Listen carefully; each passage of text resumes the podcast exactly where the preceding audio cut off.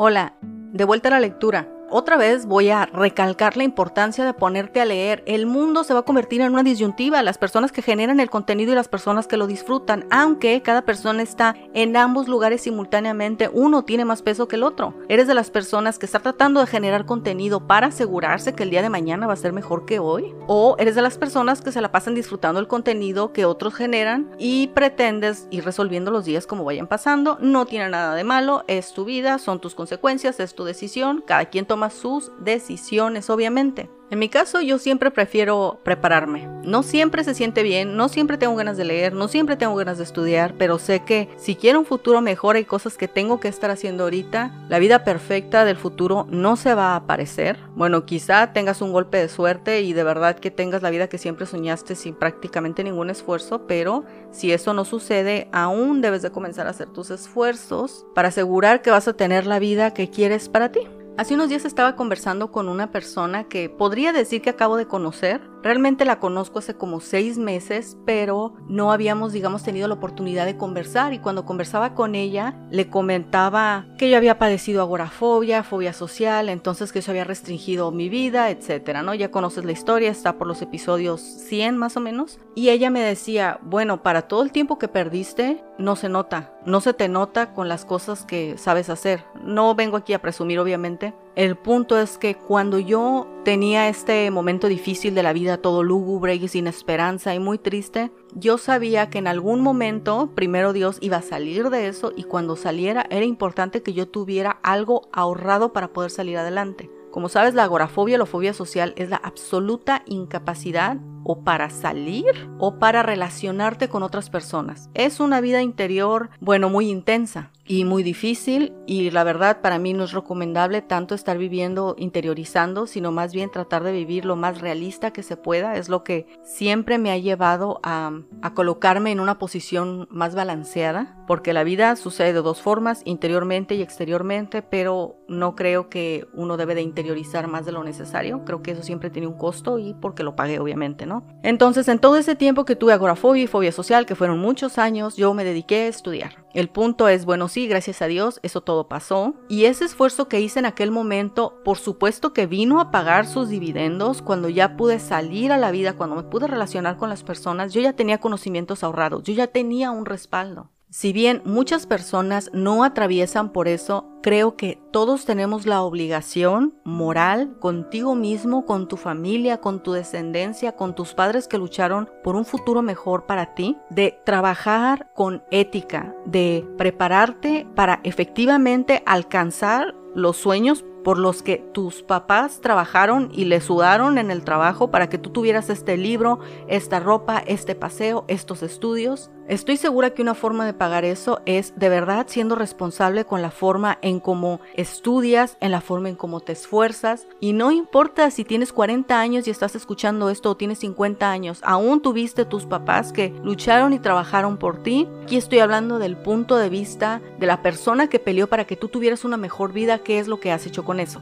Ese es mi punto. Y si sientes que para la edad que tienes te has quedado atrás o te sientes un poco en deuda o estás un poco decepcionado o decepcionada del punto donde estás ahorita, ponte a estudiar. Lo importante de estudiar es que después vas a tomar acción, aunque hay dos formas de aprender, o estudias para hacer o comienzas a accionar. Las dos son muy válidas y las dos tienen su alto nivel de esfuerzo y de valor. En mi caso yo me puse a estudiar, luego salí adelante, ya tenía mis conocimientos y todo muy bien. Y como sabes, el mundo se va a ir convirtiendo en un embudo de oportunidades, las personas que generan el contenido, las personas que disfrutan el contenido. Cada quien toma sus decisiones, pero no creas que sin hacer un esfuerzo vas a poder estar del lado de la gente que se siente triunfadora, se siente realizada o se siente bien consigo mismo. Para todas esas cosas se tiene que hacer un esfuerzo. Y siempre hay un punto de partida. Si en este momento de tu vida no sientes o no puedes por la circunstancia social salir y tener un trabajo, tratar gente, ponte a leer. Es de las cosas que más recomiendo. A mí me cambió la vida leer realmente. Comencé a entenderme más como ser humano, como persona, mis errores, hacia dónde ve el mundo, cómo se manejan las cosas. Bueno, siguiendo leyendo vas aprendiendo. El punto es seguirse preparando. Puedes estudiar, puedes tomar un curso, desarrollar el valor, comenzar a planear tu vida, tomaste malas decisiones en el pasado, reconoce qué fue lo que hiciste mal y ve hacia dónde quieres dirigir tu vida. No tienes que tener todo resuelto, no tienes que tener un camino trazado, simplemente tienes que tener una idea. Si te das cuenta que lo tuyo es enseñar a las demás personas, entonces comienza a ver cómo enseñan otras personas para que encuentres tu método. Si necesitas escribir artículos, poner tu negocio, negocio, cambiar la dinámica familiar, entonces instruyete. Los seres humanos estamos hechos para crecer, para desarrollarnos, para sentirnos vivos, estamos hechos para progresar. Nadie se siente bien estancado. Muy pocas personas logran engañarse toda su vida diciendo que así están bien. Muy pocas personas, ¿eh? Porque en mi tiempo de vida difícil yo me aunque me esforzaba, en un punto tenía esta autolástima y en mi autolástima tenía lo que le dicen los americanos daydreaming, sueñas despierto, ese, es el término. Soñaba despierta con las cosas que yo quería hacer,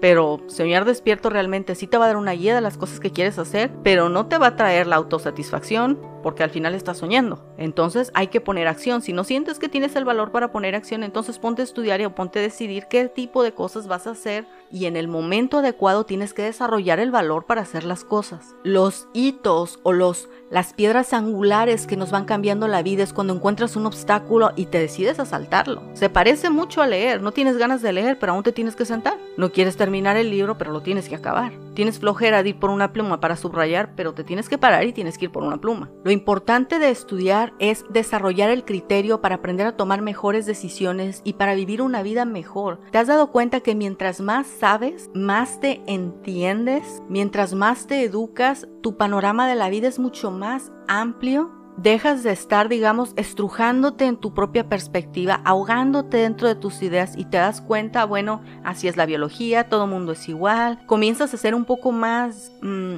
condescendiente en los errores que cometes y con esto no me refiero a que lo sigas cometiendo, sino a que sino que eres consciente de que cometes un error, no pasa nada, podemos seguir adelante sin necesidad de tener ese lastre en nuestro corazón o nuestra mente, ¿no? Como este meme que ponen, que está un, monito despierto mirando al techo y dice a las 3 de la mañana pensando en aquella cosa que no debí de haber dicho hace 5 años. Bueno, esos comportamientos se tienen que acabar. A mí me llegó a pasar. Lo mejor que podemos hacer es progresar por ti, por asegurarte una mejor vida, por ver hasta dónde puedes llegar. Y no se trata de un reto. No es demostrarle a los demás que eso no, eso es la vida en función a los demás. Y eso no es algo correcto. Es qué tantas capacidades tienes.